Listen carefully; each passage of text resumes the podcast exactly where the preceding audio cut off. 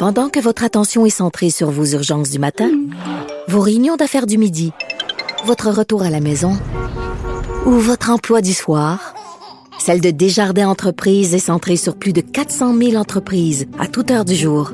Grâce à notre connaissance des secteurs d'activité et à notre accompagnement spécialisé, nous aidons les entrepreneurs à relever chaque défi pour qu'ils puissent rester centrés sur ce qui compte, le développement de leur entreprise. Ici Ricardo. Et Émilie, marchand d'IGA. On a envie de vous inspirer à bien manger. À moins de 5 la portion. Suffit de repérer les produits valeurs sûres et de les cuisiner avec une de nos recettes. Les valeurs sûres, c'est bien pensé, hein? Bien sûr! Détails sur IGA.net. L'émission de Richard Martineau est aussi un balado. Écoutez au moment qui vous convient en vous rendant sur l'application ou le site cube.radio. Alors, on revient sur cette histoire du euh, spectacle de Grégory Charles, qui était en fait un événement partisan organisé par le Parti libéral du Québec. Ça s'est passé à l'église Notre-Dame de Sept-Douleurs sur la rue Wellington à Verdun. On en parle avec Jean-Louis Fortin, directeur du bureau d'enquête de Québécois, qui a sorti l'histoire. Bonjour Jean-Louis. Bonjour, Richard. Alors là, euh, Madame euh, Melançon, là, Madame députée libérale de l'arrondissement de Verdun, dit écoutez, c'est nous autres, c'était très clair que c'était le Parti libéral qui organisait ça. Le problème, c'est c'est le CIUS que les autres l'ont pas indiqué dans leur courriel. C'est leur erreur, c'est pas notre erreur. Qu'est-ce que tu en penses? Moi, je pense que les, des deux côtés, il y a une partie du blanc. Et je m'explique. Isabelle Melançon a tout à fait raison de dire que les communications internes au CIUS ont été déficientes.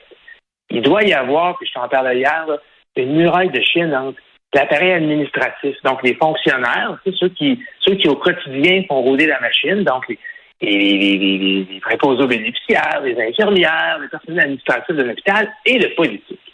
Et lorsque tu invites des employés à un spectacle. Puis dans l'invitation, dans le courriel, c'était marqué que c'était offert par le CIUS.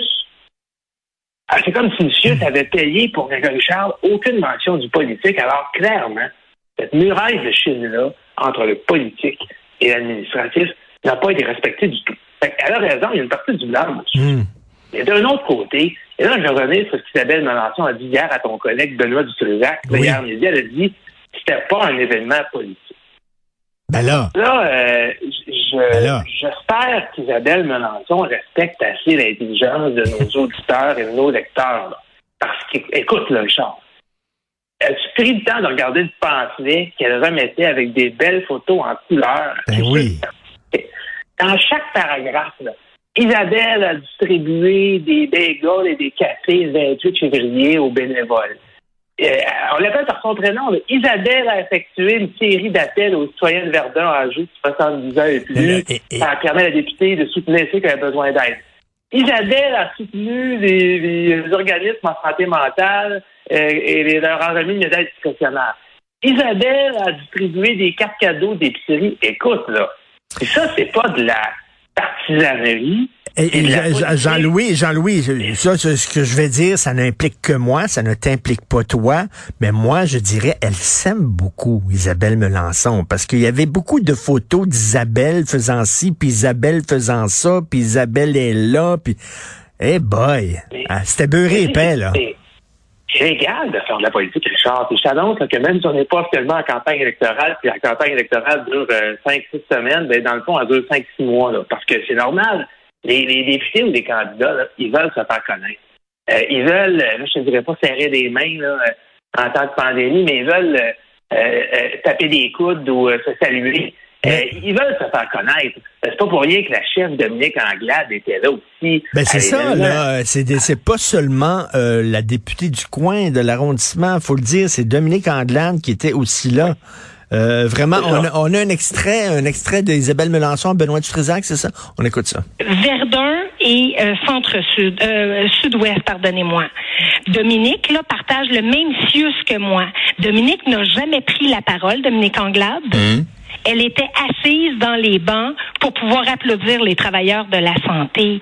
Alors, entre vous et moi, c'est hors de question que je m'excuse pour avoir remercié des gens qui sont au front, puis je tiens à vous OK, c'était seulement pour remercier. Mais oui, mais reste qu'elle était là, Dominique Andelade, c'est pas pour rien, on n'est pas fou, là. On n'a Eh pas oui. le poignet dans le dos. On la hein. voyait discuter avec des citoyens. Puis, et chaque sortie publique comme ça est une opération euh, politique à, cette, à, à ce temps-ci, là, à, à- à- je te dirais à longueur d'année, mais à, à plus forte raison, à cinq mois des élections générales. Donc, quand même qu'on ne nous prenne pas pour des valises, s'il vous plaît. Là. Ben oui. Euh, un parti a le droit de faire de la politique. Euh, il, il s'agit simplement d'être plus transparent dans les communications, de le dire. Euh, c'est organisé par la députée de Verdun. La chef du parti va être là. On va distribuer des dépliants. Il va y avoir une grosse barrière de six pieds de haut à l'entrée avec la photo de la députée, etc., etc. Si vous voulez y aller quand même, allez-y. Mais sinon, c'est pas euh, Monsieur, je vous offre deux billets aller voir Grégory Charles, bon spectacle. Je m'excuse. Entre les deux, là, on était sur une ligne, un fil de fer, puis il y avait du danger de tomber d'un bord ou de l'autre. Puis je pense qu'à certains égards, là, euh, il y a eu, on a peut-être dépassé la ligne dans cet événement. D'ailleurs, on a reçu un communiqué de presse, là, euh, la députée le 2 mai, la Oui. députée de Verdun, Madame Isabelle Melançon, a offert ce dimanche 1er mai, donc on a reçu ça lundi, le lendemain, un concert de Grégory Charles afin d'exprimer toute sa gratitude aux travailleurs de la santé, blablabla. Ben donc, oui. écoute, c'était c'était politique. C'est pas de la politique, ça, c'est quoi? Ben oui. C'est c'est- c'est se- c'est- c'est mettre en valeur ses réalisations. Et, euh, C'est voilà. pas illégal, comme tu dis, mais il faut, il faut que ça soit clair. C'est ça, c'est l'affaire. Euh, et Jean-François, euh, oui, Jean-Louis, euh, je, je veux te parler de, de du REM. Euh, euh, Ouais. Écoute, euh, de, tantôt je discutais avec Jean-François Guérin euh, dans mon segment d'LCN, puis à la fin il faisait de l'ironie en disant, ben la preuve que ça va aller vite, c'est que plein de niveaux là, de politiciens, la, la ville de Montréal va être là, le Québec va s'en mêler, euh, la STA, mais ça c'est la preuve que ça va vraiment arriver à bon port. Il était ironique et toi t'es, Ça. Qu'est-ce que t'en penses? écoute, Je vais te donner l'exemple du prolongement de la ligne bleue. Là. Ça fait 30 ans, plus que ça, ça fait 35 ans qu'on en parle à Montréal. Pourquoi ça fait 35 ans qu'on en parle? Parce que il y a la STN, il y a la Ville de Montréal, il y a le gouvernement du Québec qui sont impliqués. On attend après des subventions du fédéral. Puis là, ben, une fois tous les 10 ans, là, on réinvente l'espèce de bébite paragouvernementale pour gérer la gouvernance des transports en commun euh, à Montréal. Là, présentement, on l'appelle l'ARTM. Ça a déjà été l'AMT. Bon, la seule raison pour laquelle ce projet-là n'avance pas depuis 35 ans, c'est justement parce qu'il y a 5-6 personnes sur chacun à la bord de la couverture. Le transport en commun, tu le sais, Richard, ça ne pourra jamais être rentable. Ça pourra, c'est c'est un service public.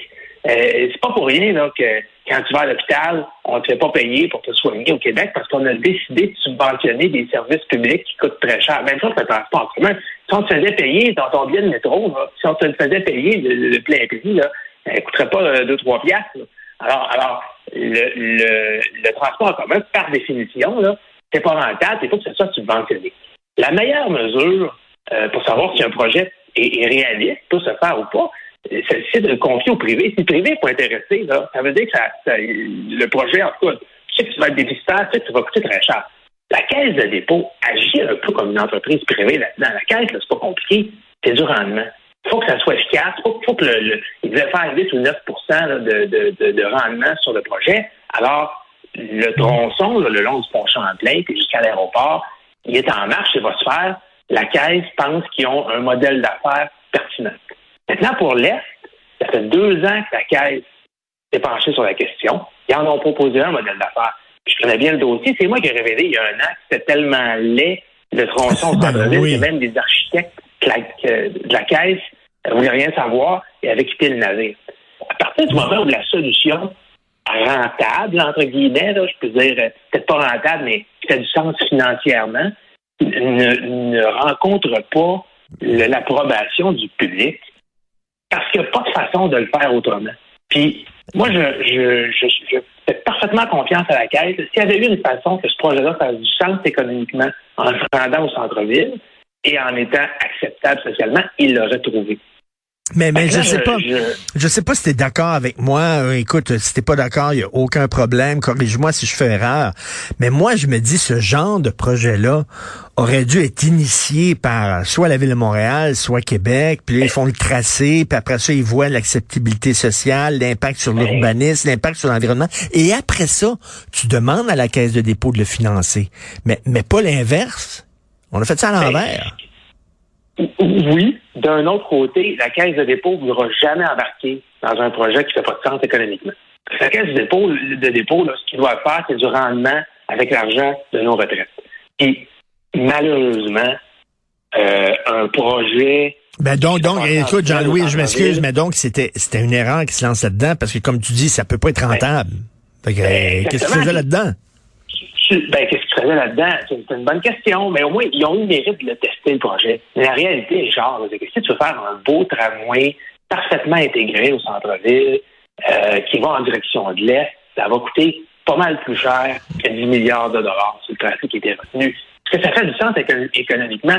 C'est pas à moi de te le dire. Ultimement, c'est au contribuable de décider est-ce qu'on veut payer pour ça. Moi, je pense qu'il y a assurément place à améliorer la desserte de transport en commun dans l'Est de Montréal. Ça, tout le monde est d'accord. C'est comme la tarte aux pommes. Il n'y a personne qui va s'opposer à ça. Mais après ça, c'est à quel coût puis quels moyens on prend pour le faire. Je pense qu'effectivement, Mais- le- les, les gens ont l'impression qu'on leur imposait. Quand la Caisse est arrivée avec ses plans, avec ses dessins d'un d'un train aérien au centre-ville, les gens avaient l'impression qu'on leur imposait Ben écoute, on nous l'enfonçait dans la gorge. Moi, je me promène en auto, puis je vois ça, ces structures-là. Je trouve ça tellement laid, Ah, épouvantable. épouvantable, Et, je me dis, et je me dis, comment là. ça se fait qu'on n'a pas été consulté? On, a- on a foutu ça là-dedans, là. Ben- Puis euh, vous allez vous débrouiller avec ça. Puis attends une minute, là, quand ça va être recouvert de graffiti de, beau, de, de haut en bas, ça va être dégueulasse. Ouais. Ben, on dirait que c'est tout l'un, tout l'autre. Hein? Ouais. Si, on, si on consulte, puis on a une be- un beau Mm. comité, là, puis avec plein de personnes assises à la table, ça prend 35 ans Mm. avant de se faire. Puis d'un autre côté, quand on consulte pas, puis qu'on va à la vitesse caisse Mm. de dépôt, c'est-à-dire la, la- la haute vitesse, ben là, il arrive ce qui est arrivé euh, dans le sud-ouest de Montréal, puis vers l'aéroport, c'est-à-dire Mm. des structures en béton épouvantablement laides. C'est comme s'il n'y avait pas de juste milieu. Exactement. Là, moi, je quelque chose, Richard. Le Rennes de l'Est, là, 2029, là, moi, je pense qu'il n'y aura pas de Rennes de l'Est en 2029. Ah, oui. par en avant. Là, le, le- clairement, la CAQ s'est assurée de ne plus avoir à gérer cette question-là avant la prochaine élection. C'est bon, on met ça au prochain mandat. Et, et- et Jean-Louis, c'est quoi cette affaire-là qui est sortie du chapeau? Là, ça va se rendre jusqu'à la naudière. C'est quoi cette patente-là? Ben, ça, ben, je sais pas, tant qu'à dire que ça va faire ce qu'on dit. Il y a un train de l'Est présentement qui se rend jusqu'à Terrebonne-Mascouche. Ça a coûté 800 millions de dollars. Ça a été ouvert en 2014. Je suis en train de me dire qu'on va jeter aux poubelles un train flambant neuf, va concurrencer avec un Rennes euh, qui va aller à Mascouche-Terrebonne. Moi, je, je écoute, je, je, c'est pas très réfléchi comme suggestion. Oui, tous Mais tous les scénarios vont être sur la table, mais à la base, moi, ce qui, me- ce qui me fait bien plus euh, sourciller là-dedans, c'est de dire on a un train, là, dans, on, on va construire un REM dans le reste de Montréal, mais qui ne reliera pas le centre-ville. Là, euh, il y a sûrement beaucoup de gens qui veulent partir de Pointe-aux-Trembles pour se rendre à Mascouche. Je ne sais pas. Hey, merci beaucoup, Jean-Louis Fortin, d'avoir pris le temps de nous parler parce que je sais que tu es très occupé avec le bureau d'enquête. D'ailleurs, faites une sacrée bonne job. Vous sortez régulièrement d'excellentes histoires. Jean-Louis Fortin, directeur du bureau d'enquête de Québécois. Bonne journée. Salut. Salut toi aussi. Ouais.